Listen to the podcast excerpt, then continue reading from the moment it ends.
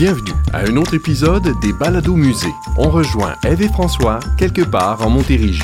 La Maison nationale des patriotes. Excuse-moi, Jean-Jacques, j'ai comme une petite émotion. En effet, Eve, ce musée situé à Saint-Denis-sur-Richelieu revêt un cachet tout à fait particulier. Maison masse construite en 1790, maison et boutique du forgeron, elle a eu plusieurs fonctions au fil de son histoire. Christine Devé, à qui François et toi allez parler dans quelques minutes, va vous raconter un peu son histoire à la suite du départ de la famille Masse quelques années plus tard. Grosso modo, Jean-Jacques, c'est quoi la mission du musée? Encore là, Eve, la Maison nationale est un musée à vocation historique, mais je dirais qu'il va plus loin dans le sens où il essaie de refléter l'héritage politique, social et culturel des patriotes, tout en tentant de rappeler la vie quotidienne de cette époque. Et voilà, madame, deux petits sandwichs du dépanneur, ça va nous mettre quelque chose dans le système. Je- Oh, excuse, tu parles avec qui? C'est Jean-Jacques. Ah, salut Jean-Jacques. Et avoir su, je t'aurais rapporté du lunch, hein?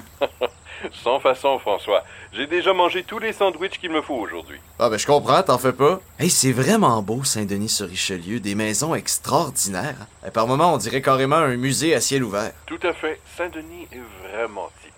On va s'installer pour luncher un petit peu. C'est pas les endroits qui manquent autour, d'ailleurs. Et quand on parle des patriotes, on fait allusion à la rébellion de l'époque du Bas-Canada. Le Bas-Canada? Mon tout, je suis impressionné, mon amour. Je savais pas que tu t'intéressais à l'histoire.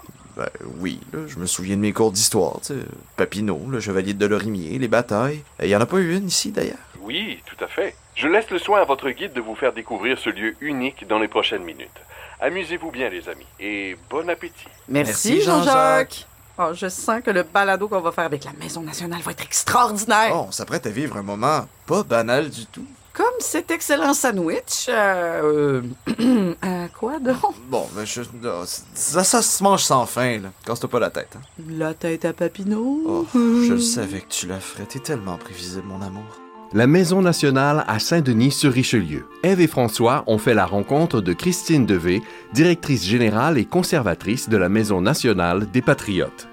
La Maison nationale des patriotes, je dirais que c'est une institution qui est unique en son genre au Québec. Pour la bonne et simple raison, c'est que c'est la seule institution muséale qui a vraiment la mission de faire connaître, de transmettre, de conserver l'histoire des patriotes. Donc l'histoire des patriotes au Bas-Canada, tous ces, deux années charnières qui sont 1837-1838. Et la Maison nationale des patriotes gère deux lieux historiques. La Maison Masse, qui est ici à Saint-Denis-sur-Richelieu, et on a la prison des patriotes à Montréal aussi. Ce qui fait notre particularité aussi, au-delà de notre mission, c'est qu'on se retrouve dans des lieux qui sont vraiment intrinsèquement liés à l'histoire des patriotes. Ici, on est à Saint-Denis-sur-Richelieu, la seule victoire en 1837 contre l'armée britannique. Le propriétaire des lieux ici, Jean-Baptiste Thomas, était un fervent patriote. Il n'a pas pris lui-même les armes en 1837 parce qu'il était âgé, mais on sait que cette auberge a servi de lieu de rassemblement pour de, de réunions patriotes. Il y a eu cette célèbre bataille le 23 novembre 1837. Les patriotes gagnent cette bataille. Par contre, le 2 décembre, en fait, l'armée britannique va revenir et va brûler une bonne partie du village en représailles. Et ils vont choisir cette maison-ci, en fait, qui était l'auberge du village. Donc, ce qui fait en quelque sorte que la maison est toujours là.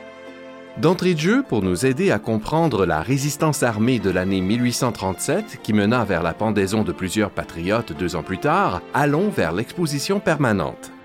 Ce qu'on a voulu en fait dans cette exposition véritablement, c'est que quand les gens entrent, ils se rendent compte que la maison est notre premier artefact. Parmi tous les artefacts qui sont présentés, euh, c'est quand même elle qui porte en elle l'histoire, parce que si les murs devaient nous raconter l'histoire, elle aurait beaucoup de choses à nous raconter. Ce musée, en fait, est ouvert euh, depuis euh, 1988, on est ouvert. Ça, ça va être sa troisième exposition permanente qu'on a inaugurée cette année. Il y a plusieurs particularités architecturales qui sont tout à fait intéressantes, qui en font aussi une maison particulière au-delà de son histoire. Par exemple, ici, on se retrouve dans un sous-sol. Là, l'histoire, en fait, c'est que le propriétaire, qui était monsieur Jean-Baptiste Thomas, c'était un forgeron qui était originaire de Québec. En 1791, il a décidé de venir s'installer ici à Saint-Denis. Donc, il s'installe ici, il achète ce, ce, ce lopin de terre, en fait, il construit une maison en bois, il installe sa forge, et puis au bout de quelques années, en effet, les affaires sont tellement florissantes qu'il va s'enrichir, et il va décider de vendre ses outils, et puis dire, euh, moi je raccroche euh, le métier de forgeron, je veux devenir aubergiste, je veux avoir mon auberge à moi.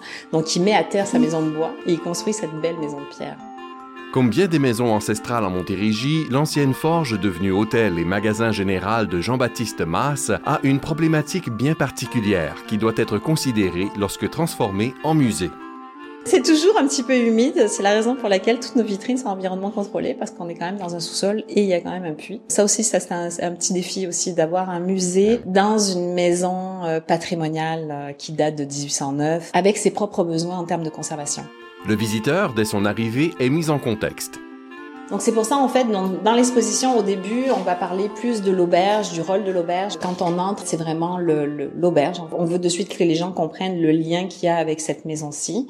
On va leur parler bien entendu de l'ère des révolutions parce que pour bien comprendre en fait faut, faut une bonne mise en contexte et puis donc de bien comprendre que euh, les, le, le, mouvement patriote s'inscrit vraiment dans, un, dans des mouvements qu'on retrouve partout dans le monde. Que ça soit en Amérique latine, que ça soit en Europe, euh, en Amérique euh, du Nord, etc. Il y a vraiment et puis, on parle aussi euh, peu, mais on en parle un petit peu en même temps qu'il y a cette volonté au Bas-Canada, en fait, de davantage de pouvoir, ou au Canada, euh, il y a la même chose. Pourquoi une auberge comme lieu de ralliement? Il y avait euh, deux lieux importants, je pense, à l'époque bas-canadienne. C'était le parvis des églises et les auberges. C'est là où justement on échangeait les idées. C'est la raison pour laquelle ça, ça paraît assez logique en fait qu'il y ait des réunions patriotes qui se soient tenues dans cette auberge. L'expérience muséale à la Maison nationale des patriotes repose également sur des artefacts auxquels on a accès. Donc, si on reprend un petit peu l'exposition, ce qu'on a voulu, c'est qu'ici, on se retrouve dans une zone vraiment de, mise en contexte. Et donc, euh, ici, en fait, on va davantage parler de comment ça se passe euh, au Bas-Canada en 1830. Que ça soit qui détient le pouvoir, quels sont les problèmes au niveau économique? Il y avait eu aussi un problème au niveau de l'accès aux terres. À l'époque de la Nouvelle-France, on avait ce qu'on appelle le système des seigneuries qui va être un système qui va perdurer en fait, mais eux vont instaurer un deuxième système qui est le système des cantons il va y avoir un problème d'accessibilité à la terre. Il y a déjà suffisamment de monde euh, sur les seigneuries qui s'en occupent, donc on cherche de nouvelles terres, mais par contre, les, ces fameux cantons, en fait, ces, fameuses nouvelles terres, elles sont, euh, sont achetées par des gros marchands euh, britanniques qui vont les revendre à prix fort. Pour le Canadien, ça va être très difficile de pouvoir avoir accès à la terre, très difficile de, de vivre sans ça. Mieux comprendre l'époque et le mouvement des patriotes. Même si l'histoire des Patriotes, c'est une histoire quand même qui est euh, majoritairement, ce sont des Canadiens qui sont, euh, qui sont dans le mouvement patriote, euh, on retrouve quand même des Irlandais, des Britanniques en fait. C'est la raison pour laquelle les fameuses couleurs en fait du drapeau patriote représentent donc les différentes ethnies qui se sont impliquées dans l'histoire des patriotes, le rouge pour les Britanniques, le vert pour les Irlandais, puis le blanc pour les Canadiens. On n'est pas dans un conflit ethnique en fait, on n'est pas dans un conflit de français contre anglais. Il y a vraiment un, un, idéal derrière ça, un idéal démocratique. Les députés ont vraiment la volonté de dire, regardez, je ne vois pas pourquoi, en fait, notre destin, notre mode de vie devrait être décidé par des personnes qui vivent à 6000 km de nous et qui connaissent pas notre réalité, notre territoire ou quoi que ce soit. Les perceptions, notamment celles du clergé à l'égard des gens impliqués.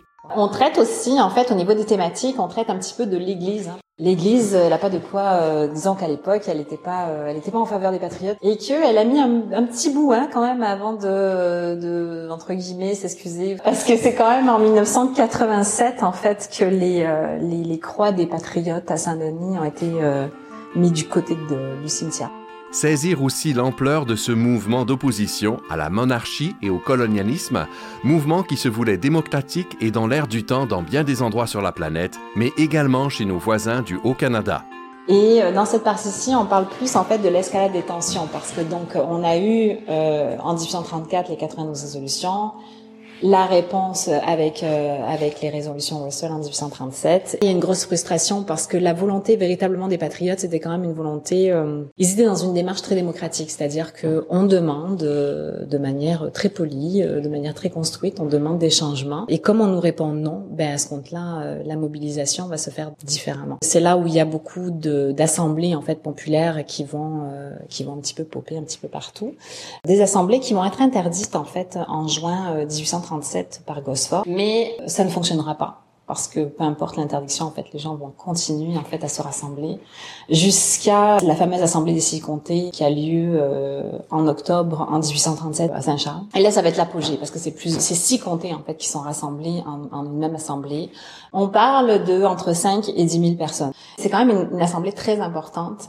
Et euh, il y a également en fait il va y avoir une bagarre à Montréal en fait. Donc l'Assemblée des six comtés plus la petite bagarre va faire en sorte qu'il va y avoir des mandats d'arrêt qui vont être émis. Et si les batailles ont eu lieu ici, c'est parce qu'en toute logique, ils vont s'en aller se cacher chez des membres de leur famille. Beaucoup de décisions aussi prises pour manifester son rejet de la présence britannique sur notre territoire, comme le boycott. C'est-à-dire que tout ce qui vient euh, des colonies, tout ce qui vient, tout ce qui produit euh, euh, d'Angleterre, etc., de boycotter. Donc arrêtons de boire du thé, du rhum, etc. Mais buvons local. Donc c'est une façon en fait d'affaiblir aussi les revenus de la couronne.